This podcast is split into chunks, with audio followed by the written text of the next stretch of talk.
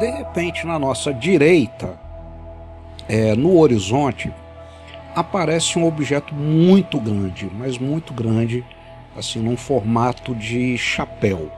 Né? É, meu irmão também, eu contei pro meu irmão, meu irmão estava dormindo, aí todo, acordei a casa toda.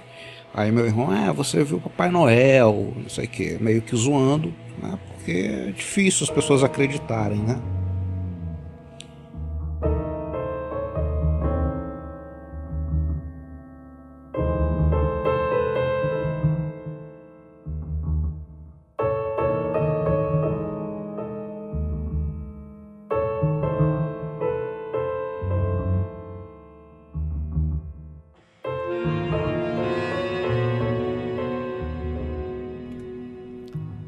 Campos dos Goitacazes, Rio de Janeiro, 1995. Hoje conheceremos o Ed, que nos conta duas experiências ocorridas num curto período de tempo, onde ele e seus próximos puderam presenciar o surgimento de um objeto inexplicável no céu. Eu sou Zero, seu anfitrião, e essa é a fita número 91 dos Relatos Flutuantes. Explicáveis ou não, relatos ufológicos surgem aos montes, a cada dia, hora e minuto. Quantos deles você conhece? E quantos casos sequer são relatados? Ajeite seus fones de ouvido e esteja preparado para experimentar um deles agora. Olá pessoal dos Relatos Flutuantes, tudo bem? Eu sou Ed, eu falo aqui de Campos dos Goitacazes, no estado do Rio de Janeiro. E eu descobri hoje esse podcast, hoje é dia 2 de janeiro de 2022. Eu sempre fui muito fascinado por essa coisa de OVNIs e, enfim. E ao mesmo tempo que isso me provoca um fascínio, me dá medo também. Toda vez que eu assisto um filme sobre isso, eu fico impressionado, não consigo dormir e tal. Mas mesmo assim procuro é, assistir e ouvir coisas a respeito, porque me interessa bastante. E aí resolvi né, gravar aqui o meu relato. Espero que seja interessante aí para contribuir para o podcast. Bom, é, o meu caso aconteceu no ano de 95. Eu morava num prédio, eu morava no quinto andar de um prédio, só que esse prédio ele é, é, o quinto andar ele era equivalente ao oitavo andar, porque tinha garagem, né, embaixo e tal tinha loja embaixo também. E nessa época, em 95, eu tinha ali 18 anos na, na época, é, eu estava acompanhando um campeonato de vôlei que estava acontecendo, eu não me lembro se era no Japão ou se era na China. O que eu sei é que todos os jogos eles passavam de madrugada. Então eu ficava acordado, né? Eu, na época eu não estava estudando de manhã tal. Então ficava acordado para poder é, assistir o jogo, né?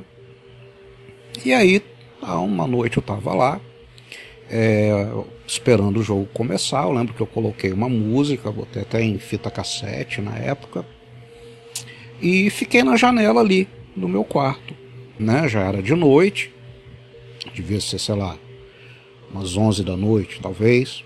O pessoal lá de casa já estava todo mundo dormindo. É... E aí eu tô lá, parado na janela, olhando a vista, não tinha muito o que fazer e ouvindo música. E aí de repente eu vejo é, passar assim um objeto, né, completamente silencioso, é, ou seja, não poderia ser um helicóptero nem um avião, e em formato mesmo de disco, né, com aquelas luzes em volta. Eu lembro das luzes piscando assim, luzes brancas e tal. E eu lembro que eu fiquei olhando por alguns momentos aquilo ali, e eu lembro que a minha reação foi assim, eu cheguei a falar, né? Falei, caramba, é um disco voador. Aí o objeto foi é, é, entrando pra, é, nas nuvens assim. E na hora que eu me dei conta de que eu tinha visto um disco voador, eu saí correndo do meu quarto, Cheguei no quarto da minha mãe. Falei, mãe, mãe. A minha mãe estava dormindo já. Falei, mãe, mãe, abre a janela, tem um disco voador, um disco voador. E aí, obviamente, quando ela abriu, né, já tinha sumido. E eu lembro que é, meu irmão também, eu contei pro meu irmão, meu irmão estava dormindo, aí todo, acordei a casa toda. Aí meu irmão, é, você viu Papai Noel, não sei o que, meio que zoando, né? Porque é difícil as pessoas acreditarem, né? É... E foi isso, e isso aconteceu, é, isso foi durante a semana, deve ter sido numa terça ou quarta-feira. Eu lembro que no dia seguinte é, é eu tive que fazer algumas coisas na rua e eu ficava sempre olhando para o céu e sempre com aquela sensação de que eu estava sendo seguido. Uma coisa meio doida assim. Acho que é porque eu fiquei impressionado mesmo, né? É, aí beleza. Aí na, no fim de semana dessa mesma semana, é, isso foi no sábado, devia ser por volta das quatro e meia da tarde, assim. Tava um, um dia meio nublado, então tinha várias, aquelas várias nuvens escuras assim. E aqui em Campos, Campos é uma cidade é, de planície, né? não tem morro na cidade. Então você consegue ver, principalmente da altura que a gente morava, você consegue ver todo o horizonte assim, né? sem nada para atrapalhar. E aí eu lembro que estávamos eu e minha mãe no meu quarto ouvindo música, uma coisa que eu sempre gostei de fazer, faço até hoje, inclusive. Estávamos ouvindo, eu e minha mãe estávamos ouvindo, estávamos ouvindo Elton John, inclusive, eu lembro disso. E a gente gostava muito de ficar na janela ali.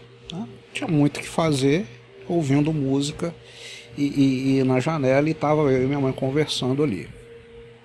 De repente, na nossa direita, é, no horizonte, aparece um objeto muito grande, mas muito grande, assim, num formato de chapéu.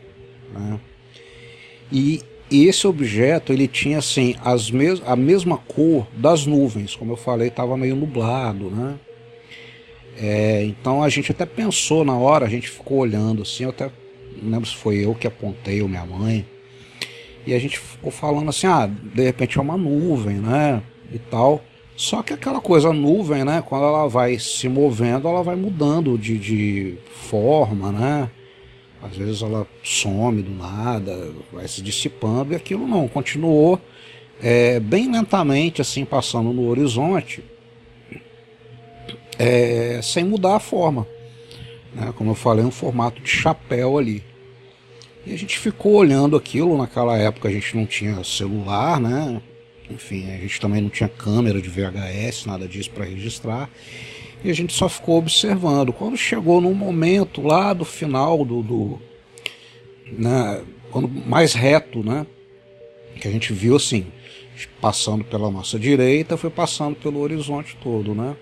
Quando ficou meio que de frente para a gente, o objeto simplesmente desapareceu.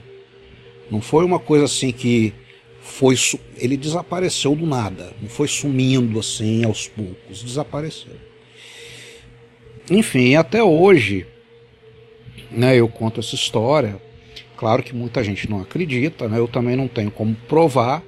Mas a única pessoa que, que eu tenho como provar é minha mãe, que toda vez que alguém duvida a respeito disso, eu, quando eu estou contando essa história, eu ligo para minha mãe, né? Não está nem combinado nem nada, e eu falo, mãe, lembra daquilo, conta aí. Né? Enfim, não tenho nada a ganhar com isso também mas eu tenho certeza que o que a gente viu, o que eu, o que eu vi primeiro, né, durante a semana lá na madrugada, é, nitidamente um disco voador com luzes e tal. É, é, e o que a gente viu nesse sábado, né, também esse objeto lá, nesse formato de chapéu, não era uma coisa daqui, né? Principalmente da forma que se movia, principalmente como sumiu também, né?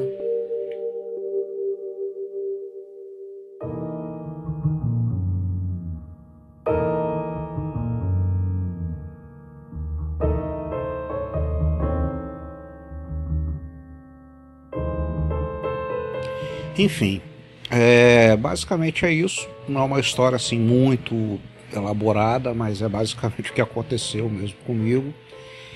E é isso. Espero tenha, que eu tenha colaborado aí de alguma forma com os relatos aí do podcast. Tô gostando bastante, tô, como falei, tô maratonando aqui, tô desde de manhã, são duas e meia da tarde agora, tô desde de manhã aqui ouvindo, e é isso aí. Obrigado aí pela atenção, um abraço a todos e continuem o bom trabalho, tá? Valeu!